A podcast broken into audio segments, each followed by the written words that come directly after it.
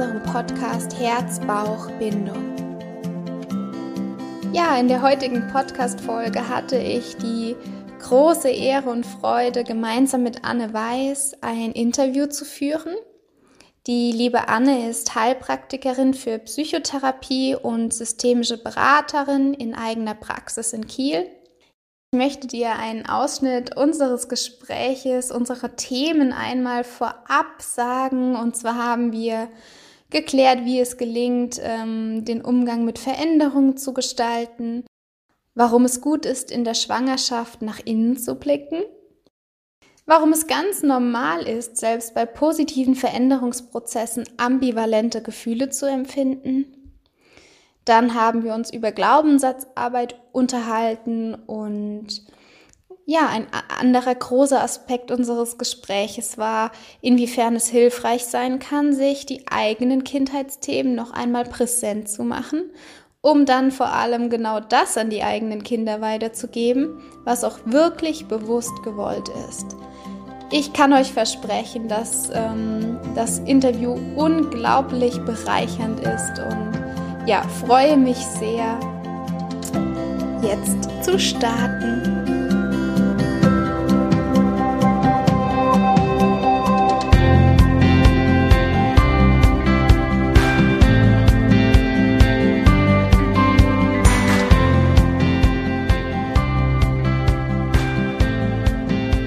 Ja, hallo Anne, ich freue mich sehr, dich heute in unserem Podcast begrüßen zu dürfen.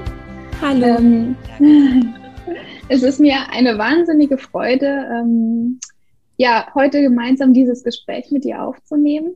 Ich habe dich kennengelernt durch deinen eigenen Podcast. Frag Anne heißt der. Den werde ich auch später in die Show Notes packen. Und genau, wir haben unter, ganz unterschiedliche Themen, die wir heute ansprechen. Und als allererstes ähm, würde ich mich sehr freuen, wenn du dich einmal vorstellst und uns den Zuschauern ein bisschen was von dir erzählst. Ja, total gerne. Danke erstmal für die äh, freundliche Begrüßung. Ich freue mich auch total, heute hier sein zu dürfen und mit dir über das Thema sprechen zu dürfen. Mm, für mich ein besonderes Privileg, weil ich selber noch keine Kinder habe und natürlich trotzdem in meiner Arbeit ganz oft mit diesem Thema auch zu tun habe. Genau, ich bin Anne, ich bin systemische Beraterin und Heilpraktikerin für Psychotherapie. Ich habe meine Praxis in Kiel, also ganz im hohen Norden und arbeite aber auch über digitale Formate mit Menschen, die ganz unterschiedlichen Orten in Deutschland leben. Und ähm, genau, systemische Beratung, ich weiß gar nicht, ob jetzt jeder, der hier zuhört, sich da schon was zu vorstellen kann. Ich finde immer, dass der Begriff so ein bisschen technisch klingt. Systemisch kommt aber eigentlich so aus dem Bereich der Familientherapie und bedeutet erstmal nur, dass wir oder dass wir Menschen, die so arbeiten, immer davon ausgehen, dass jeder von uns keine Insel ist und nicht ganz allein für sich steht, sondern immer in Systeme eingebunden ist. Also dass wir alle in Beziehungskontexten stehen und dass das alles uns ähm, stark prägt. Also sowohl die Beziehungen, aus denen wir stammen, unsere Herkunftsfamilie, so die ersten Bindungserfahrungen, die wir gemacht haben, und natürlich auch die Beziehungen, in denen wir heute so verbunden sind. Und ähm, genau, ich begleite Menschen bei ganz unterschiedlichen Themen. Das teilt sich so ein bisschen auf in das, was wirklich mehr in so Richtung psychische Symptome geht, wie so depressive Verstimmungen, Ängste und so weiter. Das mache ich als Heilpraktikerin und das auch nur vor Ort in meiner Praxis. Und das andere ist die Beratung, wo es oft um so Lebensthemen geht, die wir eigentlich alle kennen. Also Beziehungsthemen, Trennungen, sich nicht ganz sicher sein, ob die Beziehung gut funktioniert, ob man da bleiben möchte. Oft auch Themen, die mit der Familie zu tun haben, entweder mit der Beziehung zu den eigenen Eltern oder wenn man selber jetzt seine eigene Familie gegründet hat, wenn es da Konflikte gibt oder Herausforderungen. genau. Mhm. Und hm, ich mag diese Arbeit unheimlich gerne. Ich bin jetzt seit ungefähr drei Jahren selbstständig und habe vorher Erfahrungen gesammelt in der ambulanten Familienhilfe und in der Jugendhilfe und bin jetzt aber total glücklich, in meiner Praxis so angekommen zu sein. Genau, und nebenbei mache ich auch noch meinen eigenen kleinen Podcast, der heißt Frag Anne, den hattest du ja gerade ganz kurz erwähnt. Ist auch mittlerweile was, was ich super gerne mache und ein kleines Herzensprojekt von mir. Und der heißt so, weil ich da jede Woche neue Fragen von Hörerinnen beantworte, die mir gestellt werden. Genau, also jeder, der jetzt hier zuhört, darf sich auch gerne überlegen, eine Frage für meinen Podcast zu stellen und dann werde ich wahrscheinlich früher oder später was dazu sagen. Vielleicht erstmal so. Ja, erstmal vielen, vielen Dank. Und was ich noch mir ergänzend so ein bisschen rausgeschrieben hatte jetzt zu deinem eigenen Podcast, mhm. ist, dass du, ähm, oder nicht dass du, sondern dass sich bei dir alles um die Frage dreht, wie man seine Beziehung zu anderen und zu einem selbst liebevoller und mitfühlender gestalten kann. Und das fand ich auch so schön zu lesen, weil es, glaube ich, sehr ähnlich ist zu dem, was ähm, wir in unserer Arbeit tun oder was, denke ich, auch bei uns im Podcast immer mal wieder durchscheint. Und ja, ich finde das persönlich einfach einen unglaublich wertvollen Ansatz, weil ähm, ich immer denke, dass das macht ja so enorm viel im eigenen Leben aus und ähm, hat ja auch so eine ganz große Wirkung auf das Leben insgesamt. Und ja, genau. Deswegen vielleicht noch mal an dieser Stelle das ja, zu genau. erwähnen. Genau. Danke dir. Ja, genau. Also du hast auch gerade den Begriff des Mitgefühls ähm, angesprochen und das ist für mich ein ganz wichtiger Ansatz, ist eigentlich nicht das richtige Wort, eine ganz wichtige Haltung, die sich eigentlich so durch alles zieht, was ich durchmache. Also ich nicht, was ich durchmache, durch alles durchzieht, was ich mache. Hm, ich glaube, dass wenn wir alle lernen würden, ein bisschen mitfühlender auf uns selbst zu schauen, dass dann unser Verhältnis zu uns selbst ganz stark profitieren kann. Also das ist was, was mir ganz am Herzen liegt, nicht nur auf das stolz zu sein, was uns immer gut gelingt, ist natürlich auch total schön und wertvoll, aber auch wirklich mitfühlend auf das zu schauen, was wir vielleicht an uns schwierig finden oder wo wir denken, oh, das sollte irgendwie anders sein ich glaube, wenn wir damit mehr Mitgefühl auf uns schauen können, dann bereichert das automatisch eigentlich auch all unsere Beziehungen, weil wir dann eben auch viel mitfühlender mit all den menschlichen Seiten von unserem Partner oder unserer Partnerin oder unseren Kindern oder anderen Menschen, mit denen wir zu tun haben, umgehen können. Genau. Ja, absolut, da kann ich dir nur zustimmen. Hast du vielleicht ein direkten Impuls für unsere Hörerinnen, wie man ähm, es schafft, einfach mehr Mitgefühl in seinen Alltag zu bringen? Also gibt es was, was du, sage ich mal, jedem nur empfehlen kannst? Gute Frage. Also ich glaube, das Erste wäre wirklich, ähm, sich dabei zu ertappen, wenn man das Gegenteil macht. Also wenn man merkt, oh, ich habe irgendwas gemacht und bin gerade dabei, mich innerlich total runterzumachen dafür, das erstmal zu lernen, zu erkennen und dann innezuhalten und kurz so ein bisschen Luft da reinzubringen und vielleicht mal kurz tief durchzuatmen und dann sich vielleicht zu fragen, wenn das jetzt meine Freundin oder mein Partner wäre, der gerade in der gleichen Situation wäre, wie würde ich dann mit denen umgehen? Und dann stellen wir fast immer fest, natürlich würden wir niemals so harsh urteilen. Und was ich dann gerne mag, ist, wenn gerade, das sind ja oft so Situationen, in denen es einem sowieso nicht so gut geht, wo man schon gestresst ist und sich dann auch noch selber fertig macht, kurz innezuhalten und ähm, so drei Schritte ganz kurz einmal durchzugehen, ist einmal zu spüren, was ist gerade eigentlich in mir los? Wie geht's mir gerade? Bin ich traurig, wütend, gestresst? Habe ich Angst? Dann mit sich selbst mitzufühlen und das geht total gut. Du siehst das hier vielleicht gerade schon ne? in der Kamera. Ich lege meine Hand so ein bisschen auf meine Brust, aber die Hand mal kurz auf die Brust oder den Bauch zu legen und sich einfach kurz ein paar mitfühlende Worte zu sagen. Und das geht ganz oft darum, dass wir erstmal einfach nur verstehen, das ist gerade schwierig für mich. Sowas wie, oh, das war gerade stressig für dich oder mm, das ist ein ganz schön anstrengender Tag heute. Ne? Es ist gar nicht so leicht gerade. Ich finde, da steckt schon so was Mitfühlendes drin. Und dann in einem dritten Schritt sich zu fragen, was brauche ich denn eigentlich gerade? Was würde mir gerade gut tun? Und oft sind das ganz kleine Sachen. Ne? Also mal kurz durchatmen, fünf Minuten Nickerchen machen oder so. Also wirklich nur ganz kleine Sachen und dann sich immer häufiger auch dazu entscheiden, das wirklich zu machen. Ja, to total spannend. Und ich glaube, das, was du gerade so an Steps gegeben hast, das ist auch wirklich was sehr Effektives, weil der erste Schritt ist ja immer in dem Erkennen drin. Und ich glaube, das fällt ähm, vielleicht, wenn man das noch nie bei sich selbst so richtig angewendet hat, auch erstmal gar nicht so einfach. Mhm. Oder man, man denkt vielleicht, man, man muss jetzt da durch oder man ist ja oftmals härter zu sich selbst, als man es äh, sein sollte. Mhm. Und ähm, das finde ich total spannend. Ich denke, das hat auch viel mit, mit so einem achtsamen Blick in seinem Leben zu tun. Oder würdest du sagen, dass Achtsamkeit da gar nicht so hilfreich ist? Doch, total.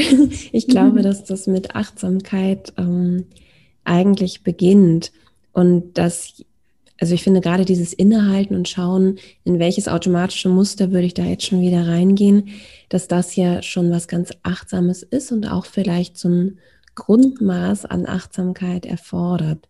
Und tatsächlich würde ich mich da vielen Menschen in dem Bereich, die das vielleicht auch empfehlen, anschließen, dass so regelmäßig praktizierte Meditation oder Achtsamkeit auch was ganz Hilfreiches sein kann. Und das bedeutet gar nicht, dass man sich immer stundenlang hinsetzen muss und ganz tief einsteigen muss. Also wirklich sich morgens vielleicht fünf oder zehn Minuten Zeit zu nehmen, um kurz einzutauchen, ähm, kann meiner Erfahrung nach einfach helfen, das zu üben. Was mir auch auf deiner Webseite beim Stöbern aufgefallen ist, ist so ein Satz, den ich auch sehr ähm, ja, inspirierend fand. Und ähm, du hattest geschrieben, ich zitiere jetzt einmal kurz, schon immer fand ich unheimlich spannend, was eigentlich dazu beiträgt, dass Menschen ihr Leben und ihre Beziehungen als erfüllend erleben. Und ähm, das war ja, glaube ich, auch so dein Leitmotiv, warum du diese berufliche Richtung eingeschlagen hast. Aber ja, wie schon erwähnt, ist dieser Satz, glaube ich, auch ähm, sehr gehaltvoll. Vielleicht magst du dazu noch ein bisschen was erzählen. Ja, gerne. Interessant, da gehe ich erstmal ganz kurz in mich. Genau, also das ist auf meiner Website, glaube ich, auch damit verknüpft, dass ich meinen beruflichen Weg beschreibe und der war so ein bisschen ähm, nicht so ganz gerade. Ich habe erst Psychologie angefangen zu studieren und habe dann nochmal zur Soziologie gewechselt und dann doch wieder jetzt in die Richtung, in der ich jetzt arbeite. Und ich glaube, mich haben, also mich hat schon immer interessiert, wie es dem Einzelnen gut gehen kann. Und ich habe aber den Eindruck, dass das so viel damit zu tun hat, was für Beziehungserfahrungen wir machen. Also ich glaube, dass ganz viel von dem, wie wir heute unser Leben leben und erleben, damit zu tun hat, was für Erfahrungen wir ursprünglich mal gemacht haben und vielleicht auch, wie sehr wir das mittlerweile schon einordnen konnten und vielleicht auch manches heilen konnten, was in der Vergangenheit schwierig war für uns. Und bin deswegen auch jemand, der, also ich glaube schon, dass wir jeder für uns unsere eigene Verantwortung für unser ähm, Glück oder für unser Wohlergehen tragen und dass man nicht zwangsläufig in der Partnerschaft sein muss oder Elternteil sein muss oder ne, so eine Rolle erfüllen muss, um glücklich zu sein. Aber ich wäre jetzt auch niemand, der sagt, man braucht gar niemanden. Ich glaube, dass der Mensch schon ein soziales Wesen ist und dass wir das auch sein dürfen. Also, dass wir eigentlich zutiefst dafür gemacht sind, um mit anderen verbunden zu sein. Und ähm, dass wir dieses ganz natürliche Bedürfnis auch uns zugestehen und leben dürfen. Und dass das dann insgesamt dazu beiträgt, dass unser Leben hoffentlich erfüllt ist. Genau. Also wenn ich das richtig verstanden habe, ist es quasi so, dass ähm, du diesen Ansatz vertrittst, dass das soziale Umfeld und die Sozialisation uns eben mitprägen oder ganz entscheidend prägen und dass es letztlich auch ein bisschen darauf ankommt, ähm, wie wir unsere Denkstrukturen wahrnehmen oder ob wir uns überhaupt unserer Denkstrukturen bewusst sind, so auch im Hinblick auf Glaubenssätze, ähm, mhm. Inwieweit das dann letztlich auch unser Verhalten prägt. Also das heißt, ähm, vielleicht verhalte ich mich in gewissen Situationen gar nicht so, wie ich mich ähm, verhalten möchte, sondern spiegel eigentlich nur ein Verhalten, das ich zum Beispiel so erlernt habe durch mag sein die Eltern oder die Freundschaften, die ich erlebt habe oder die Partnerschaften. Genau, also ich, ich nick hier schon, das kann man gar nicht hören.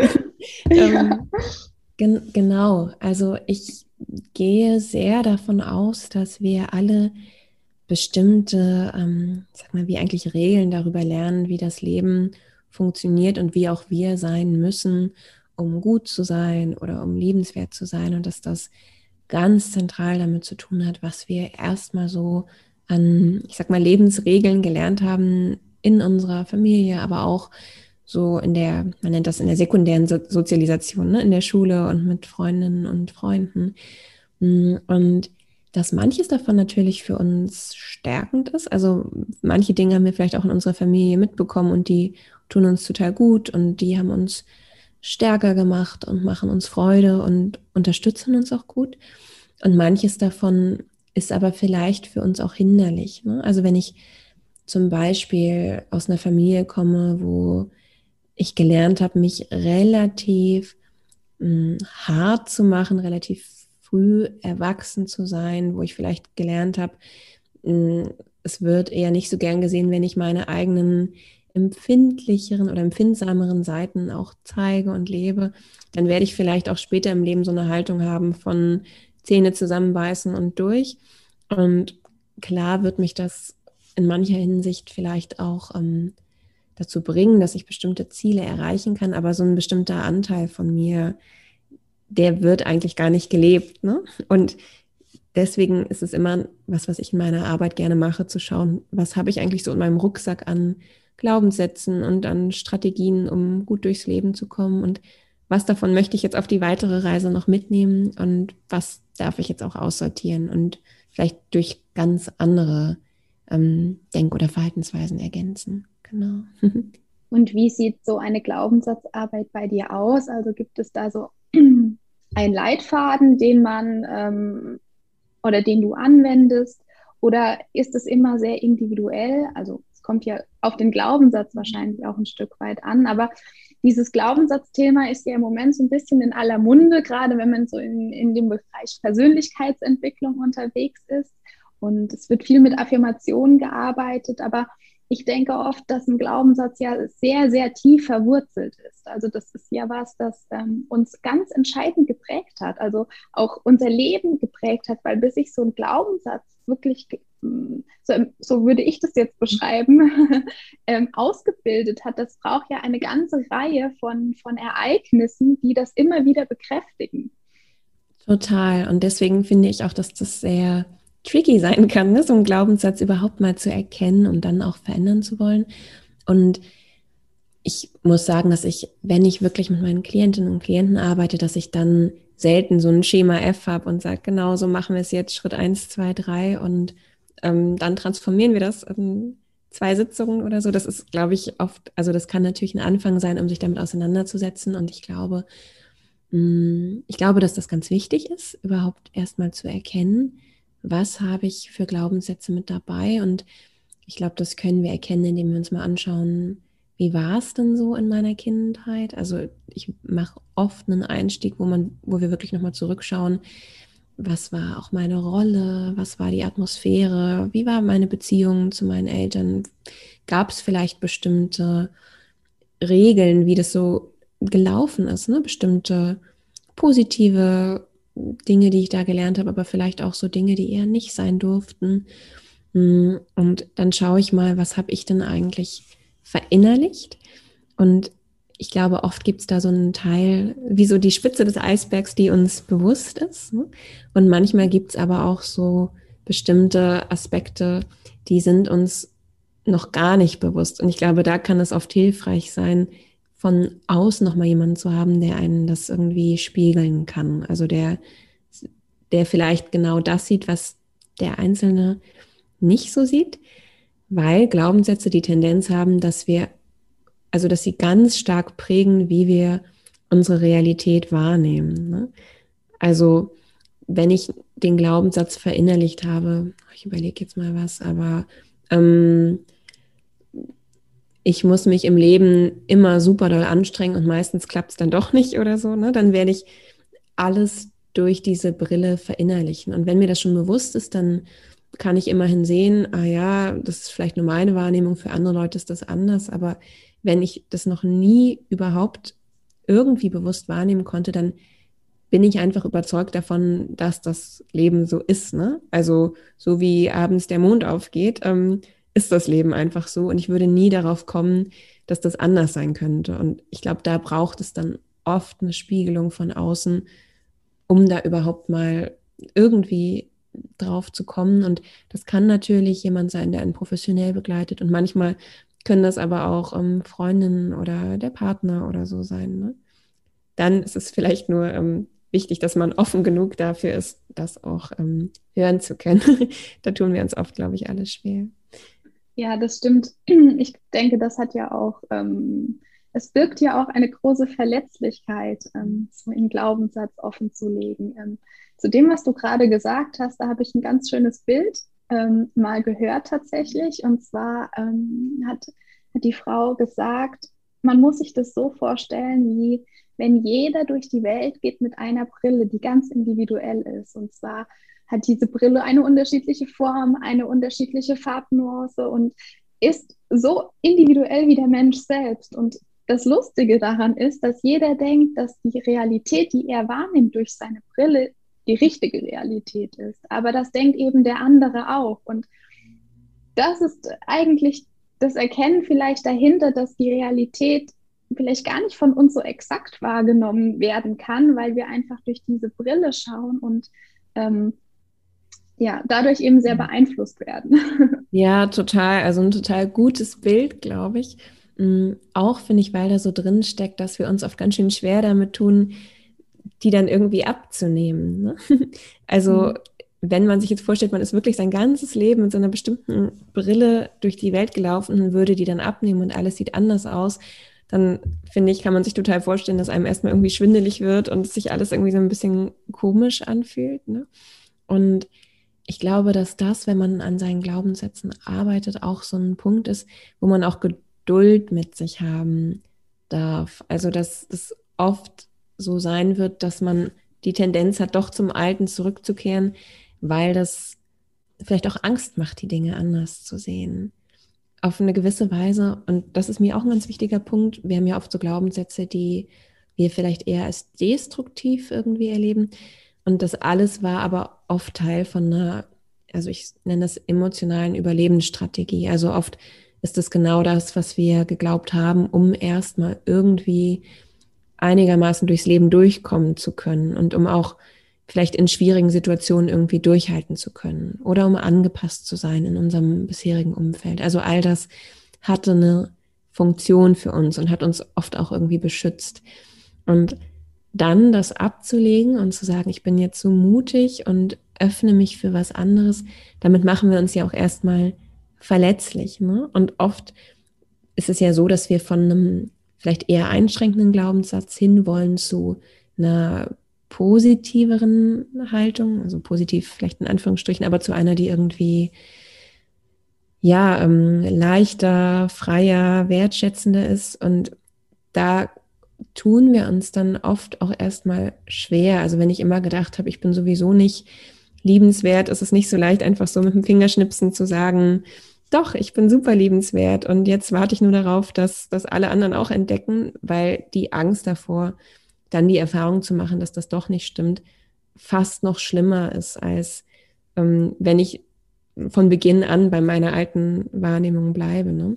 Und ich glaube, da braucht es oft so ganz kleine und geduldige Schritte und vielleicht auch ähm, eine Idee davon, wie man sich anders beschützen kann. Also finde ich eine Möglichkeit, mich zu schützen, die ähm, mich nicht mehr so einschränkt, aber wo ich trotzdem das Gefühl habe, dass ich mich nicht super verletzlich mache. Also diese Haltung zum Beispiel von, ähm, ich bin liebenswert, so wie ich bin. Vielleicht traue ich mich noch nicht in die Welt rauszugehen und mit und allen Menschen so zu begegnen, aber vielleicht traue ich mich in bestimmten Beziehungen mehr danach zu leben, ein bisschen mehr auf meine Bedürfnisse zu schauen, meine Grenzen klarer zu setzen. Und das wäre immer so ein Tipp von mir, sich so ein sicheres Terrain irgendwie zu suchen, auf dem ich gut üben kann, um dann so ganz sachte positive Erfahrungen machen zu können.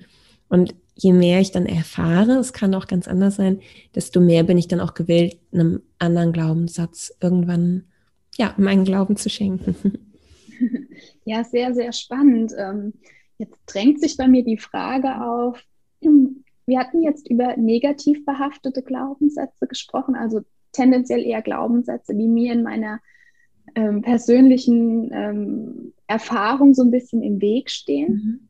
Gibt es denn auch Glaubenssätze, die eigentlich schon sehr positiv für mich sind und die man zum Beispiel A weiter ausbauen kann oder die schon so einen starken Charakter haben, dass man einfach die nochmal ganz bewusst in, in der Arbeit, die du vielleicht auch machst oder für die Zuhörerin sich ähm, aufrufen kann, sagen kann, hey, das ist irgendwie so mein Fels in der Brandung und äh, an dem kann ich mich so richtig äh, festhalten. Absolut. Es ist total schön, dass du das auch erwähnst, weil ich glaube, dass man ganz schnell, also vielleicht auch wenn man selber in dem Beruf arbeitet, so den Fokus auf das legt, wo man noch irgendwie was verändern kann. Und absolut, es gibt auf jeden Fall auch Glaubenssätze, die für uns ganz bestärkend sind. Und da kann man mal schauen, was habe ich denn vielleicht so hm, für Botschaften auch mitbekommen, früher schon. Die waren irgendwie bestärkend. Was sind so Dinge, die ich über mich oder über das Leben glaube, bei denen ich das Gefühl bekomme, ah, das fühlt sich irgendwie positiv an, kraftvoll, da habe ich ein warmes Gefühl. Also sowas wie, ähm, im Grunde kann ich alles schaffen, auch wenn es mal schwierig wird. Oder es gibt immer irgendeinen Weg oder eine Unterstützung, die für mich da ist. Also wirklich mal zu schauen, was habe ich was habe ich mitbekommen? Und dann, finde ich, kann es auch hilfreich sein, mal auf die Phasen im Leben zu schauen, die schon schwierig waren. Und dann zu schauen, okay, ich bin da aber irgendwie durchgekommen. Was habe ich vielleicht gelernt? Was habe ich auch über mich gelernt, über meine eigene Stärke, ne, über das, was ich eigentlich alles schaffen kann. Und sich das zu vergegenwärtigen und sich vielleicht auch gerade bewusst zu halten in Phasen, die ähm, herausfordernd sind in der Gegenwart, die ja immer wieder mal kommen können, das kann auf jeden Fall total kraftvoll sein, finde ich. ja, sehr, sehr schön. Und ähm, wir hatten uns ja tatsächlich im Vorfeld auch über das Thema Veränderung unterhalten. Mhm, genau. Und ich merke bei ganz vielem, was du jetzt schon angesprochen hast, schwingt das ja schon so unbewusst fast mit. Also dieses ähm, was macht eine Veränderung mit mir? Weil eine Veränderung bringt ja immer äh, eine neue Komponente in mein Leben, vielleicht auch eine Unsicherheit in mein Leben. Und ähm, wie würdest du sagen, gehen die meisten Menschen mit einer Veränderung um? Mit einer großen Veränderung, wie jetzt bei, bei unseren Zuhörern vielleicht einer Schwangerschaft, die ja doch sehr fundamental ist und ähm, sehr viel Raum im Leben einnimmt? ja, ähm, total spannende Frage. Wie gehen die meisten Menschen damit um? Ich glaube, dass in unserer Gesellschaft wir oft dazu neigen, vielleicht eher erstmal im Außen alles zu regeln. Also vielleicht bei einer Schwangerschaft, dass ich genau überlege, hm, was brauche ich alles dafür, wenn das Kind da ist und was mache ich für Kurse und wie bereite ich dann das erste Lebensjahr vor, ja? Also, dass ich ganz viel im Außen organisiere, das ist auch bei anderen Veränderungsprozessen, so bei einer Hochzeit, ne, dass ich genau plane, wie soll das sein und in welcher Wohnung wohnen wir danach und ne, solche Sachen. Ähm, also bei allen Schwellen im Leben, glaube ich, haben wir oft den Fokus in unserer Gesellschaft sehr auf diesem Äußeren. Und es ist natürlich auch wichtig. Und gleichzeitig bedeutet Veränderung ja aber auch, dass in uns ganz viel passiert. Ne? Also wir ähm, lassen letztendlich auch einen Teil unserer Identität hm, wir lassen ihn zurück, klingt vielleicht krass, aber es verändert sich was. Wir werden danach ein Stück weit vielleicht jemand anderes sein. Wir gehen in so eine neue Lebensphase rein. Und ich glaube, dass es für uns immer hilfreich ist, uns auch diesem inneren Prozess zuzuwenden. Und ähm, das habe ich mir überlegt schon, bevor, bevor wir jetzt in das Interview gestartet sind, dass ich das auch gerne sagen würde, dass Veränderungsprozesse auch dann, wenn sie positiv ähm, sind erstmal, wenn das was ist, was wir uns gewünscht haben, dass die trotzdem ganz ambivalente Gefühle mit sich bringen können und dass wir manchmal denken, wir dürften uns das jetzt nicht zugestehen, weil wir uns das ja gewünscht haben, zu heiraten oder schwanger zu werden oder mit dem Studium fertig zu sein und den neuen Job zu machen oder so.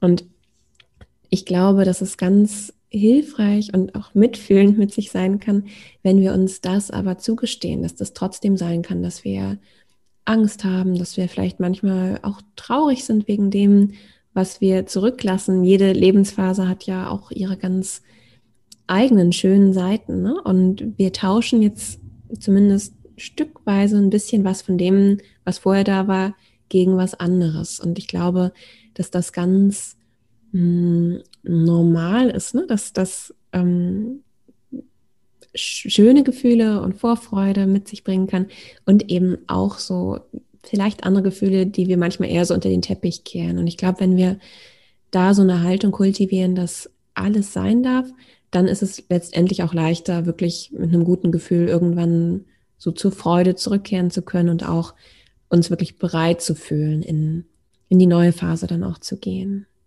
Genau. Ja, also ich finde das, was du gesagt hast, ähm, unglaublich ähm, spannend zum einen, aber ich persönlich kann mich da auch total mit dir auf eine äh, Stufe stellen, weil Christina und ich, denke ich, in dem, was wir jetzt an Arbeit schon aufgebaut haben, ähm, genau darauf eingehen möchten oder darauf eingehen, dass es eben zu, das eine ist, im Außen diese, diese Welt zu erschaffen, aber dass es eben mindestens, wenn nicht sogar noch viel, viel wichtiger ist, im eigenen ähm, Herzen, würde ich sagen, oder so im eigenen Empfinden diesen Raum zu öffnen.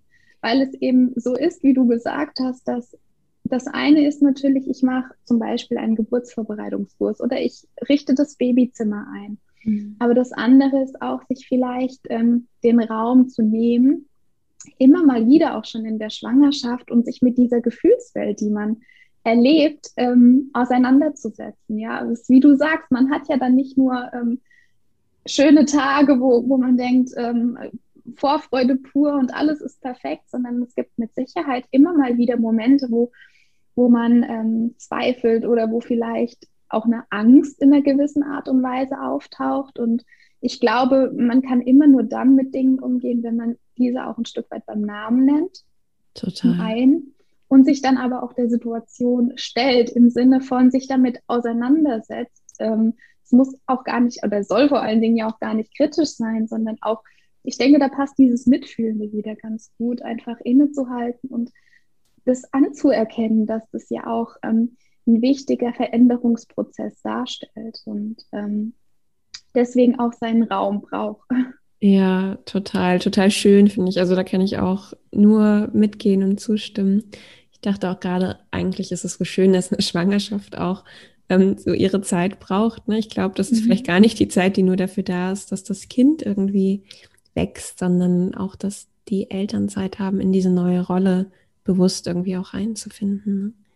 Ja, da gibt es einen super spannenden Spruch, den äh, ja, der uns irgendwie auch total begleitet und der, der äh, lautet, ähm, mit der Geburt wird nicht nur das Baby geboren, sondern auch die Mutter. Ja, das heißt nicht, dass man nicht trotzdem ähm, auf eine ganz besondere Art und Weise schon in der Schwangerschaft eine Mama ist, sondern es das heißt eben auch, wie du es gerade gesagt hast, dass dieser Weg ähm, hin zur Geburt ja auch ähm, eine kleine Reise ist und mm, der Schwangeren eben die Möglichkeit eröffnet, diese Entwicklung zu nehmen und äh, eben nicht von heute auf morgen auf einmal in eine komplett neue, ich sage jetzt mal ganz bewusst, Rolle. Ähm, geschüttelt zu werden, sondern mhm. einfach da, da reinwachsen kann. Und ähm, gerade so dieses Thema, ähm, wie sehe ich mich als Mama, hat mit Sicherheit auch ganz viel zu tun. Wie habe ich zum einen meine eigene Mutter erlebt, ja, mhm ähm, wie habe ich meine Eltern erlebt, wie habe ich meine Kindheit erlebt, wie habe ich Mutterrollen in meinem Umfeld erlebt. Und ähm, genau, da, da würde ich fast sagen, passt es ganz gut, was ähm, wir uns ähm, oder was du als, als Gedankengang schon mal äh, mit eingebracht hattest. Und es war dann, inwieweit es da einfach hilfreich sein kann, sich ähm, die eigenen Kindheitsthemen oder die eigene Kindheit nochmal ganz präsent werden zu lassen um ähm, ja, sich so die Möglichkeit zu geben, wirklich diese Mutterrolle für sich selbst zu bilden und nicht im Endeffekt irgendwie so zu ähm, ja, einer Mama zu werden, die man eigentlich im, im Herzen gar nicht sein möchte. Total, genau. Ich glaube, dass das was ist, was ganz hilfreich sein kann, eigentlich so in jeder Art von Veränderung, wo man in eine neue Rolle hineinwächst. Ne? Also bei einer Heirat oder einer festen Partnerschaft kann es genauso sein und bei der Elternschaft natürlich auch nochmal in einem ganz besonderen Maße, glaube ich. Weil es oft so ist, wir greifen einfach unbewusst auf die Bilder zurück, die wir in uns irgendwo präsent haben. Und wenn wir nicht bewusst ein neues Bild für uns vielleicht gestalten oder wählen, dann greifen wir gerade in so Situationen, in denen wir eher auf Autopilot sind oder in denen wir vielleicht gestresst sind, oft einfach auf das zurück, was wir schon kennen. Also deswegen erleben das, glaube ich, auch viele ähm, neue oder junge Eltern irgendwann, dass man sich so wiedererkennt ähm, in einem Verhalten, was man von den eigenen Eltern kennt, was man vielleicht ähm, ja vorher gar nicht gedacht hätte, ne? dass man auch mal genau sowas sagen würde oder sowas machen würde. Und ich glaube, das ist ja auch gar nicht schlimm, weil man sich natürlich genauso vergegenwärtigen darf, was war denn eigentlich alles schön und hilfreich. Also vielleicht gibt es ja auch einiges oder vielleicht sogar vieles, wo man sagt, das war total schön für mich in meiner Kindheit, da knüpfe ich gerne dran an. Also auch da würde ich einladen, durchaus auch so einen wertschätzenden Blick, ne? vielleicht mal zu schauen, was gibt es da so an, was kann ich da so an Gold ausgraben, auch in meiner, in meiner eigenen Kindheit.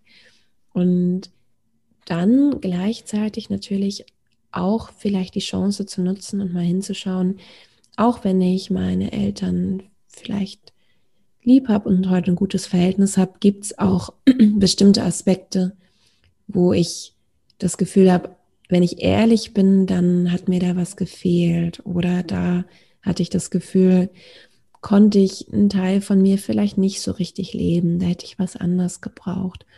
Und da wäre so eine Idee von mir, wenn man ähm, in der Schwangerschaft ist und in einer Partnerschaft ist, sich vielleicht mit dem Partner oder der Partnerin auch mal zusammen hinzusetzen und wirklich mal sich gegenseitig zu erzählen, wie war das denn so bei dir?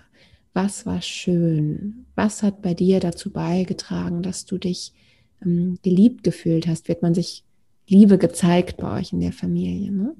Worüber hast du dich vielleicht ähm, verbunden gefühlt mit den Menschen um dich herum? Was davon ist auch was, das würdest du vielleicht gerne mittragen in die, in die Zeit, die jetzt kommt, ne? an deine eigenen Kinder weitergeben. Und was sind aber vielleicht auch schwierige Erfahrungen gewesen?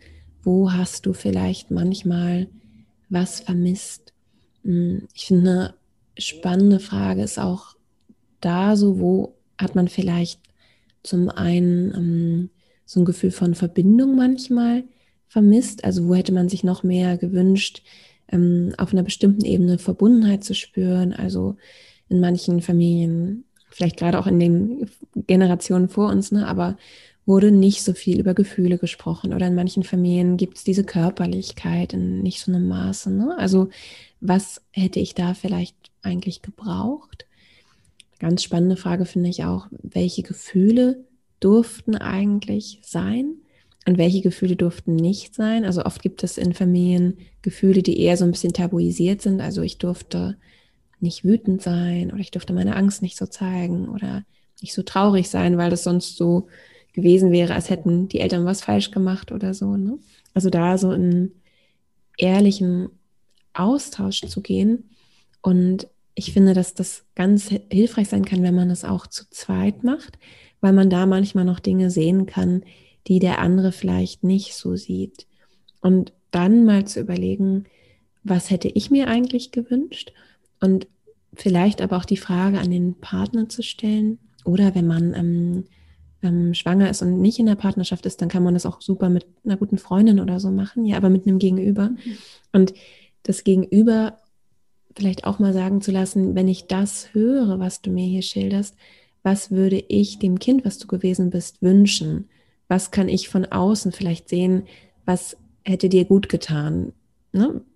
Mhm. Manchmal kommen dann nämlich Impulse, die ähm, betreffen so das in uns, was wir so ganz, in, also beim Eisberg so ganz unters Meer, unter die Meeresoberfläche gepackt haben. Ja, also vielleicht denken wir, ich musste halt schon früh selbstständig sein und immer mich um ganz vieles kümmern und das hat mir auch gut getan und dafür bin ich jetzt auch tough und krieg alles hin und haben zu dieser verletzlicheren Seite von uns wirklich nicht mehr so den Draht und können manchmal auch nicht sehen, dass wir das vielleicht gebraucht hätten. Und manchmal gibt es dann aber eine andere Person, die sagen kann, wäre das nicht vielleicht auch schön für dich gewesen, wenn du manchmal ein bisschen sanfter hättest sein können oder so. Ja, und ich finde, dass so ein Austausch was ist, was ähm, oft so meine Erfahrung mit meinen Klienten, ganz schöne ähm, Erkenntnisse auch bringen kann und natürlich auch nochmal eine Verbundenheit schaffen kann zwischen den beiden Menschen, die dann zusammen Eltern werden.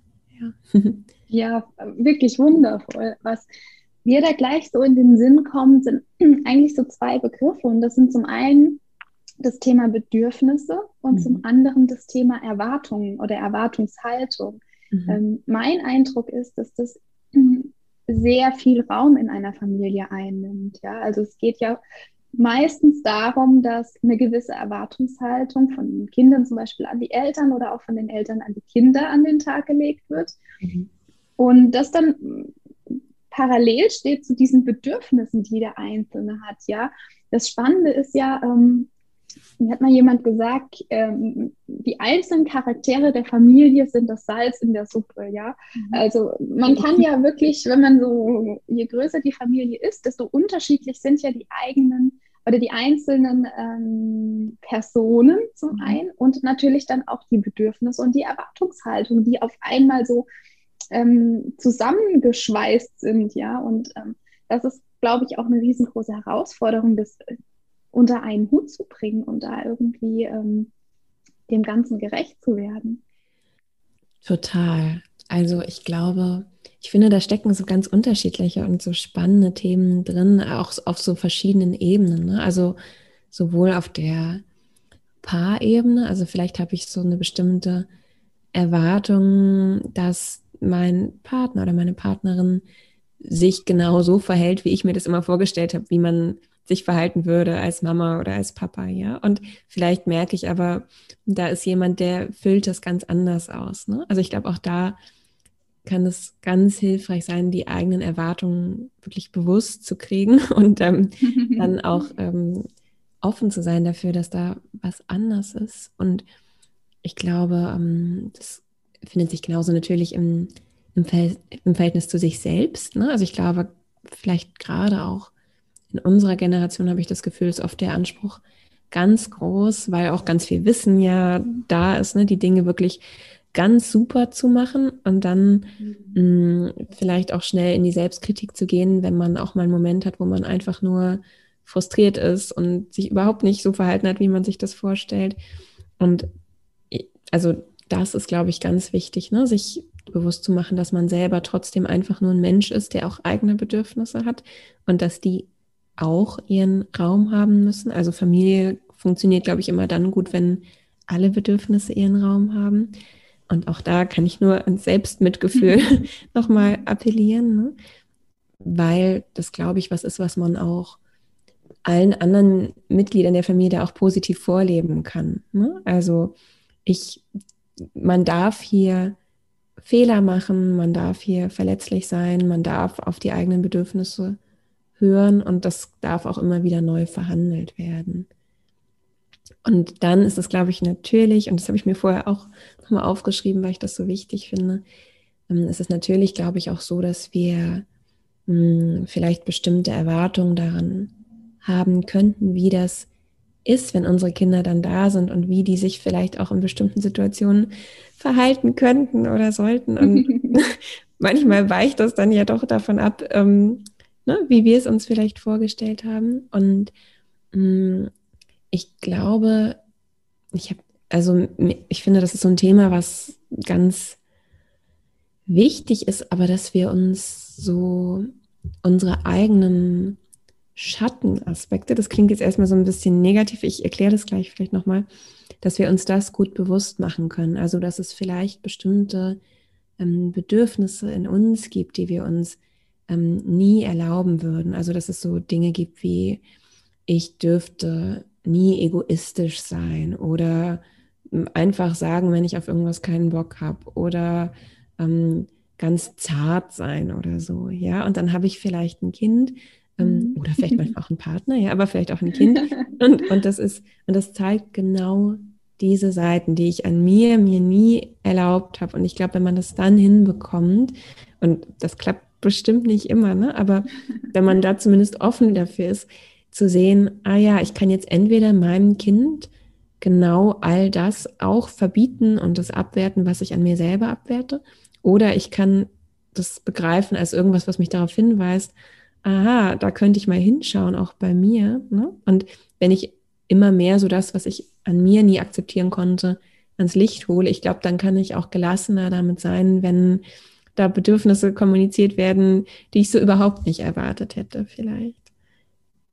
Ich weiß nicht, ob ja. das jetzt das ist, was du so meintest. Doch, total. Ich äh, denke, denk, es schwingt so nah. Also es ist ähm, wirklich ähm, super interessant, weil ich glaube, das ist einfach ähm, schon sehr nah an dem, was ähm, ich so als, hm, wie sagt man das, als meine Realität betrachte mhm. oder was ich immer so wieder für mich äh, erkenne. Und ähm, ja, ich, ich denke persönlich, was, was da einfach viel hilft, ist, ähm, sich auch auf den anderen einzulassen.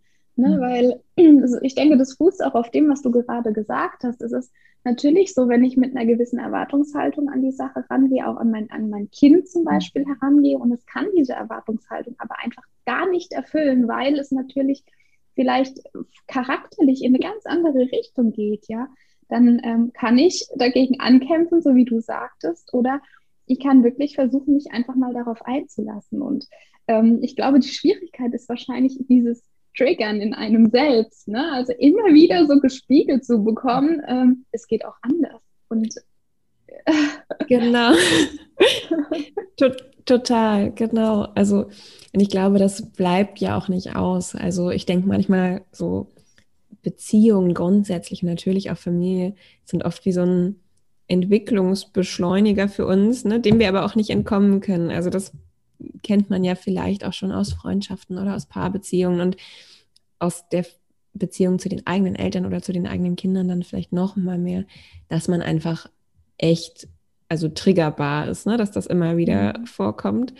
Und ich glaube, das klappt nicht immer, aber wenn man es dann hinbekommt, das nicht nur als was zu begreifen, was am anderen super doof ist und was der jetzt endlich mal ändern muss, sondern auch zu sehen, ah, das hat was mit mir zu tun, das hat was mit meinen Themen zu tun, dann kann das natürlich letztendlich auch eine gute Möglichkeit sein, seine eigenen Themen noch mehr bewusst zu machen und auch zu heilen irgendwie. Ne? Ja, absolut. Ich, mir, mir ist da immer so dieses Bild von so einem kleinen Kind im Kopf, das eben sehr stark sein Bedürfnis einfordert Mhm. Und mein Eindruck ist, dass ganz viele von uns das eher so als eine sehr negative Eigenschaft abtun, weil man, gerade wie du es gesagt hast, vielleicht auch in den vorherigen Generationen einfach so die Bedürfnisse der Kinder nicht zwangsläufig immer in den Vordergrund oder noch nicht mal in den Vordergrund, aber denen so viel Raum gegeben hat. Und. Dann ist das, glaube ich, für uns sehr herausfordernd, darauf einzugehen, weil da einfach sehr viel Glaubenssatz irgendwo mhm. mitschwingt, aber auch so die Angst, oh Gott, so viel Bedürfnis auf einmal, wie, das darf nicht sein, wie gehe ich jetzt damit um? Und das ist total interessant, weil es gibt mit Sicherheit Menschen, die ähm, sehr stark ihre Bedürfnisse leben, aber ich glaube, der Großteil ist da ähm, eher angepasst. Total.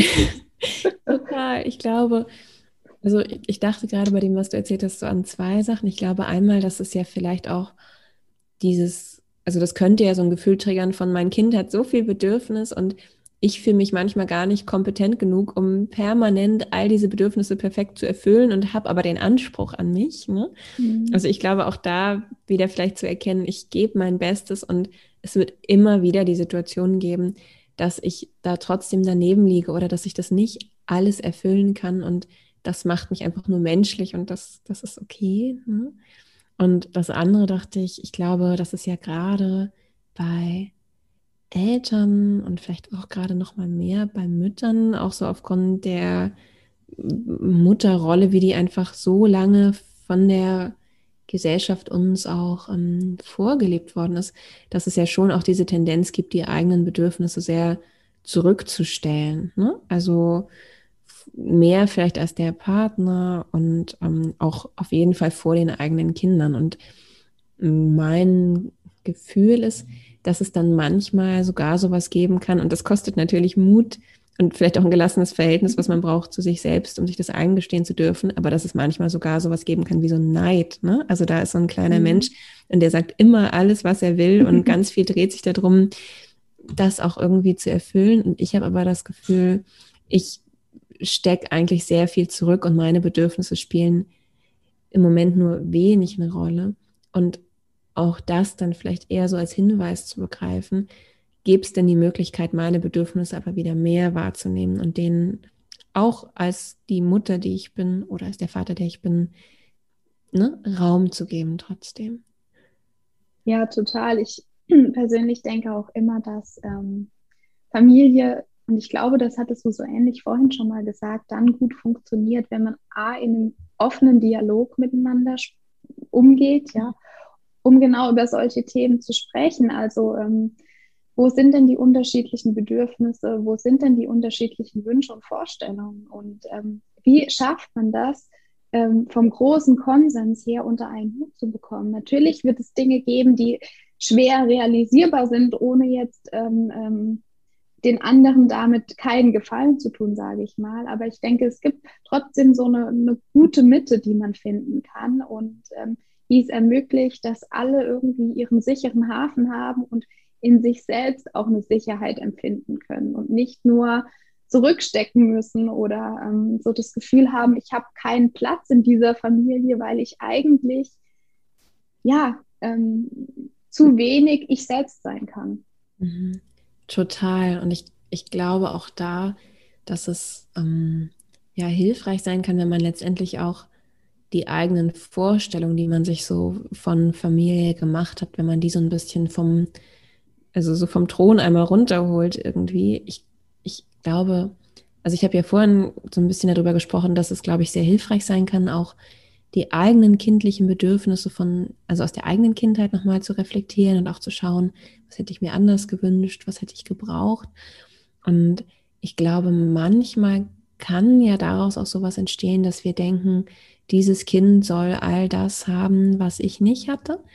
Und vielleicht so ein bisschen auch das Bedürfnis, die eigene Kindheit nochmal mal so als bessere Variante jetzt nochmal so zu reinszenieren. Ne? Also mhm. gerade wenn man vielleicht die eigene Kindheit teilweise eher als schwierig empfunden hat, dass es jetzt so sein soll, wie man selber als Kind gerne gehabt hätte. Und ich finde, da steckt ja ein ganz, also liebevoller Impuls auch drin. Und ich glaube, da dürfen wir aber trotzdem vorsichtig sein, weil natürlich unser Kind möglicherweise ganz andere Bedürfnisse hat, ne? weil wir vielleicht ganz anders sind als das, was unsere Eltern sich überlegt hatten. Ne? Vielleicht wollen wir gar nicht irgendwie im reinen Endhaus mit Garten wohnen, sondern mhm. haben eigentlich eine ganz andere Vorstellung. Ne? Oder unser Partner ist oder unsere Partnerin ist ganz anders als mh, mm, ja, als wir das so kennen aus unserer Herkunftsfamilie. Und ich glaube, da nicht zu sehr an so einem Bild zu kleben, wie es sein sollte, sondern wie du schon gesagt hast, mehr darauf zu schauen, wer sind wir denn hier eigentlich, ne? wir Individuen in der Familie und was brauchen wir und wie stellen wir uns das vor und dann eine eigene, wirklich, also lebbare Form davon zu schaffen, die sich auch immer wieder wandeln wird. Ich glaube, das kann auf jeden Fall hilfreich sein. Wie gehe ich in dem Kontext denn damit um? Ähm, oder generell, was kann ich tun, wenn ich mich an meine eigene Kindheit kaum erinnern kann? Mhm. Finde ich ganz spannend, die Frage. Also wenn ich mich an meine eigene Kindheit kaum erinnern kann, ähm, ich, dann will ich jetzt demjenigen, der sich so fühlt, nicht, ähm, nicht das so zuschreiben, aber wenn es Schwierigkeiten gibt, sich an die eigene Kindheit zu erinnern, dann kann es schon auch mit Trauma in Zusammenhang stehen. Ähm, also diese Schwierigkeit, sich zu erinnern, ist oft was, was einem so im therapeutischen Kontext so in Zusammenhang mit Trauma begegnet. Und es kann wirklich sein, dass wir vielleicht auch die Vermutung haben, oh ja, da gibt es was, das war wirklich ähm, so traumatisch, das können wir ganz klar erkennen. Und dann gibt es auch dieses Stichwort Entwicklungstrauma. Das ist nicht dieses ganz krasse, was wir vielleicht mit Trauma alle sofort assoziieren, sondern das sind eher so längere länger andauernde Situationen, in denen wir trotzdem gezwungen waren, über unsere Grenzen permanent zu gehen, also die permanent überfordernd für uns waren. Also wenn wir zum Beispiel einen Elternteil hatten, der hm, süchtig war oder der kaum verfügbar war, wenn wir viel emotionalen Stress auf Dauer erlebt hatten, haben, wenn wir zu früh in eine Erwachsenenrolle gehen mussten. Also all das sind so Möglichkeiten, die was mit Entwicklungstrauma zu tun haben können. Mm, und all das sind oft so Erfahrungen, die wir innerlich eher abspalten. Also das ist auch ein psychischer Schutzmechanismus, sich nicht so gut erinnern zu können. Und wenn das der Fall ist, können wir natürlich gleichzeitig vielleicht auch daraus schließen, dass es da einiges gegeben haben könnte, was schmerzhaft für uns war. Und ich glaube, das eine, was wir dann natürlich machen können, ist schauen, möchte ich mich dem nochmal zuwenden, vielleicht auch, also wenn Trauma ein Thema ist, würde ich immer vorschlagen, das in einem, einem professionell begleiteten Rahmen zu machen. Ähm, ist jetzt der Zeitpunkt oder ist das vielleicht auch, also wenn man sich die Frage in der Schwangerschaft stellt, vielleicht ist das gerade auch zu überfordernd. Ne? Mhm. Ähm, also ich glaube, der Zeitpunkt, um in so eine Auseinandersetzung zu gehen, darf auch immer so gewählt sein, dass es sich für einen gut und sicher anfühlt. Und gleichzeitig kann man, glaube ich, trotzdem in der Gegenwart vielleicht einfach auf das ähm, Selbstverhältnis schauen und schauen, wo bin ich da schon liebevoll mit mir, wo bin ich mitfühlend, was ist alles da an Stärkendem, an Hellem in meinem Leben, ja? Also wo habe ich vielleicht trotz schwieriger Erfahrungen gelernt, ähm, meinen eigenen liebevollen Weg zu finden und vielleicht auch zu schauen, wo ist es anders? Also wo empfinde ich Dinge noch als sehr belastet? Wo bin ich vielleicht sehr hart zu mir? Und all da ne, wäre die Vermutung da, dass das auf jeden Fall was zu tun haben kann mit den eigenen Kindheitserfahrungen. Und ich glaube, vielleicht ist es oft gar nicht so wichtig, genau zu wissen, was genau gewesen ist, aber zu schauen, was für Bedürfnisse ergeben sich denn vielleicht aus dem, was aktuell noch so schwierig und so schmerzhaft ist und kann ich da mehr in einen liebevolleren Umgang mit mir ne, kommen und das kann ich dann natürlich auch in meine eigene Familie hineintragen. Würdest du sagen, dass es ähm, auch Extremsituationen für einen ganz individuell geben kann, die man gesellschaftsfähig gar nicht als belastend oder als ähm, ja besonders negativ beschreiben würde. Also ich denke jetzt so in die Richtung, wenn man ein sehr, sehr sensibler Mensch zum Beispiel ist, ähm, dann könnte ich mir vorstellen, dass es einfach sehr schnell zu einer ähm, traumatischen Erfahrungen kommen kann, weil das Umfeld zum Beispiel diese Sensibilität nicht, nicht erkennt oder nicht fühlen kann oder auch nicht annehmen kann. Und ähm, wenn man jetzt rückblickend ähm, nochmal noch mal schaut, sagt, okay, mir ist ja gar nichts Schlimmes widerfahren im klassischen Sinne, was man so in der Gesellschaft als schlimm gespiegelt bekommt, aber trotzdem hat es einen so sehr belastet oder ähm, traumatisiert vielleicht auch, dass ähm, ja, dass man da sehr stark geprägt wurde. Absolut. Und ich glaube letztendlich, dass vielleicht für das eigene individuelle Anerkennen auch der Begriff des Traumas gar nicht so wesentlich ist. Also ich glaube, manchmal kann das hilfreich sein zu benennen, okay, das war wirklich traumatisch. Mm, und ähm, ich glaube, der Übergang zwischen Trauma und Belastung, der ist ja auch menschengemacht irgendwie. Ne? Also mhm. wer will sagen, wo das eine anfängt und das andere aufhört. Ich glaube, alles, was wir auf eine Weise erfahren haben, dass es für uns sehr belastend, überfordernd war, verdient es auf jeden Fall, dass wir da unsere Aufmerksamkeit drauf richten und mit, Mitgefühl mit uns haben. Und gleichzeitig glaube ich auch wirklich, dass es Situationen geben kann, die wir als traumatisch erleben, die jemand anders vielleicht so ähm, anders erlebt hätte, einfach aufgrund unserer eigenen ich sag mal, Konstitution, ne? so, so wie mhm. wir eben sind. Und Trauma hat oft auch was damit zu tun, dass unser Nervensystem überfordert ist in dem Moment. Also dass wir in einen dieser Überlebensmodi schalten müssen. Also Flucht oder Kampf oder Freeze, diese innere Erstarrung.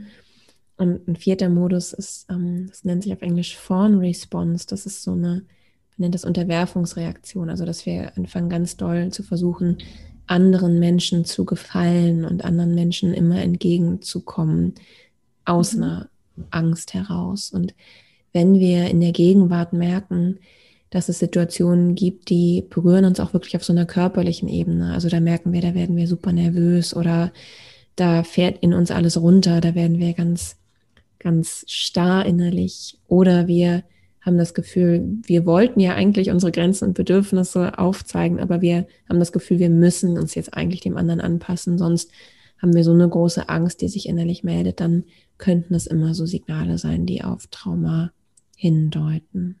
Ja. Und wenn wir das jetzt doch mal auf das Thema Veränderung zurückführen. Ähm, eine Veränderung kann ja auch eine sehr belastende Situation sein. Und mhm. Gerade so eine fundamentale Veränderung, wie jetzt vielleicht eine Schwangerschaft oder so die erste Zeit als Mama. Was würdest du ähm, empfehlen, um durch diese Zeit der Veränderung gestärkt, ähm, ja, voller irgendwie oder voller Vertrauen ist auch vielleicht wieder so ein Anspruch, den ich hier mhm. erhebe, den ich vielleicht gar nicht erheben möchte, sondern ähm, lass es mich nochmal anders formulieren. Also mit einem guten Gefühl oder einer Verbindung zu sich selbst zu gehen, ja. Also ähm, und dadurch vielleicht auch eine Vertrauensbasis sich selbst gegenüber aufzubauen. Mhm.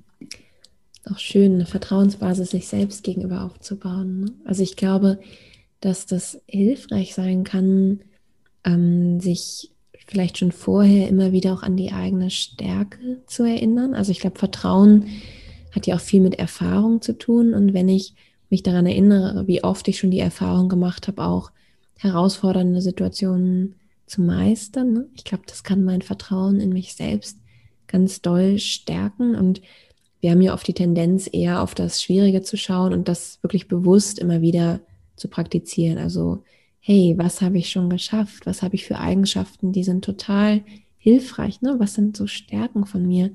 Ich glaube, das kann ganz hilfreich sein. Und dann, ähm, weil wir gerade von diesem Traumathema so gekommen sind, ich glaube, dass alles, was da vorbeugen kann, dass eine Situation für uns zu belastend wird, ist, dass wir auf keinen Fall zögern, uns Unterstützung zu suchen und dass wir alles, was uns so ein Gefühl der Verbundenheit schenkt, ganz bewusst kultivieren. Also dass wir genau bei den Menschen andocken, mit denen wir uns wirklich gut verbunden fühlen. Ne? Also vielleicht, wenn wir in einer Partnerschaft sind, hoffentlich unser Partner, aber vielleicht auch ähm, bestimmte Freundinnen, ähm, Familienmitglieder oder wer, wer auch immer. Ne? Aber dass wir wissen, dass Verbundenheit und dieses Eingebundensein ganz fundamental dazu beiträgt, dass wir ähm, Situationen bewältigen, die sonst zu überfordernd wären. Und mh, hm, genau, das ist auch noch ein Punkt, den wollte ich heute auf jeden Fall auch noch nur ganz kurz ähm, thematisieren und der passt in dem Zusammenhang vielleicht ganz gut.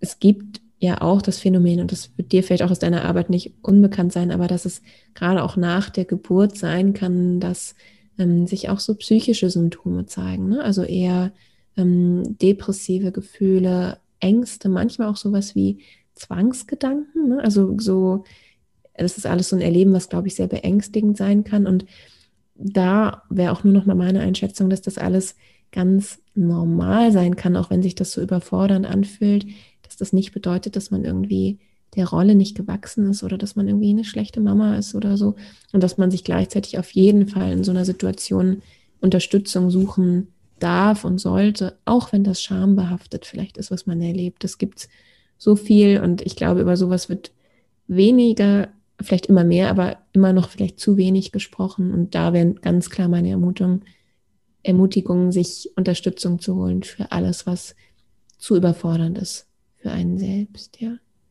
Ja, das ist, äh, denke ich, ein sehr wertvoller Ansatz. Mein Empfinden ist oft, dass gerade Schwangerschaft vor allen Dingen die Geburt, aber auch so das Wochenbett hm, fast so ein bisschen tabuisiert sind in gewissen Bereichen. Also man redet über das Positive, mhm. man redet über das Schöne und man spiegelt die Erwartungshaltung, ähm, dass das jede Frau auch so erleben muss. Und ähm, ich glaube, da ähm, trifft Realität und ähm, ja, diese Haltung eben äh, ganz enorm aufeinander. Und ähm, ich finde es immer ermutigend, einfach den Frauen auch nochmal an, an die Hand zu geben, dass es ähm, sein darf und auch ganz natürlich ist, dass es negative Aspekte gibt, dass es vielleicht Aspekte gibt, die man ähm, verarbeiten muss, die man nicht einfach wegstecken kann, gerade im Hinblick auf die Geburt, ja, wo einfach auch nochmal sehr stark so ein ähm, gesellschaftlicher Druck vielleicht auch aufgebaut wird. Ähm, generell ist es eine Zeit, der, in der die Frau,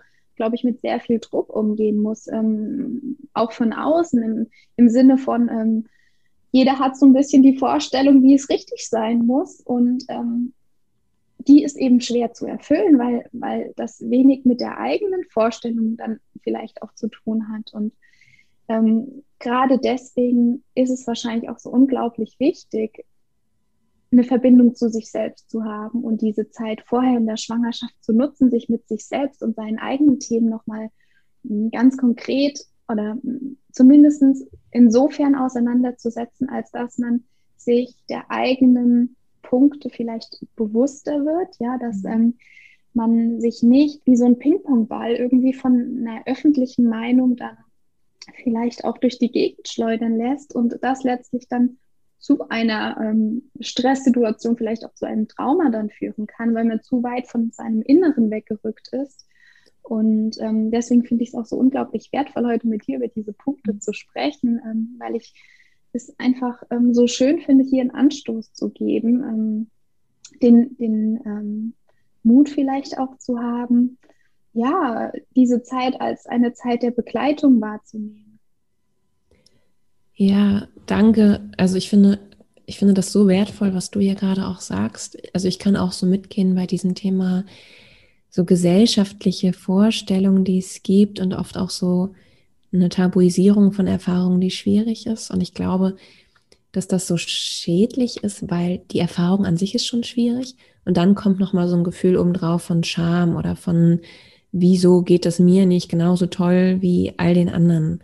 Also auf das Schwierige kommt noch mal sowas obendrauf und gleichzeitig dann oft auch Scham, sich Unterstützung zu suchen ne? oder darüber mhm. zu sprechen. Und ich finde das so schön, wenn es Menschen gibt, ne, die gerade in dem Bereich arbeiten, so, so wie dich dann zum Beispiel, ne, die ähm, da auch mit so einem Tabu irgendwie brechen. Ich glaube, dass das schon ganz doll hilft zu wissen, dass es ganz vielen anderen auch so geht und man nicht alleine ist. Und wenn man da jemanden hat, mit dem man drüber sprechen kann, ich glaube, das mindert schon ganz doll die Last. Ne? Dann ist es immer noch schwierig, aber nicht mehr so nicht mehr ganz so schlimm und nicht mehr ganz so schambehaftet. Ja, absolut. Ja. Kann ich dir nur, nur zustimmen. Ja. ja, also ich möchte mich an der Stelle nochmal ganz, ganz herzlich bei dir für das ähm, wirklich informativ und anregende Gespräch bedanken. Und ähm, es war mir wirklich eine Ehre und eine Freude, das kann ich nur nochmal sagen. Und es hat unglaublich viel Spaß gemacht. Und ja. Ja, vielen Dank. Ich kann mich auch nur sehr bedanken. Ich fand es total schön, heute mit dir darüber sprechen zu können. Ich finde es auch immer ganz schön, was sich dann doch so irgendwie auch ergibt an so, ne, also an die, durch diese Mischung aus, aus Perspektiven. Und ja, mir hat ganz viel Freude gemacht und ich bedanke mich ganz herzlich, dass ich hier sein durfte heute. Ja, vielen Dank. Und ich werde deine Webseite und deinen Podcast und ähm, auch deinen Instagram-Account nochmal bei uns in die Show Notes packen. Und ja, deinen Podcast kann ich wirklich nur ans Herz legen, jeder Zuhörerin und jedem Zuhörer. Und ich hoffe, dass ein paar auf dich aufmerksam werden. Und ähm, ja, deine, ja. glaube ich, sehr bereichernde Arbeit ähm, wahrnehmen. Ja, vielen, vielen herzlichen Dank. Da freue ich, ich mich. danke dir.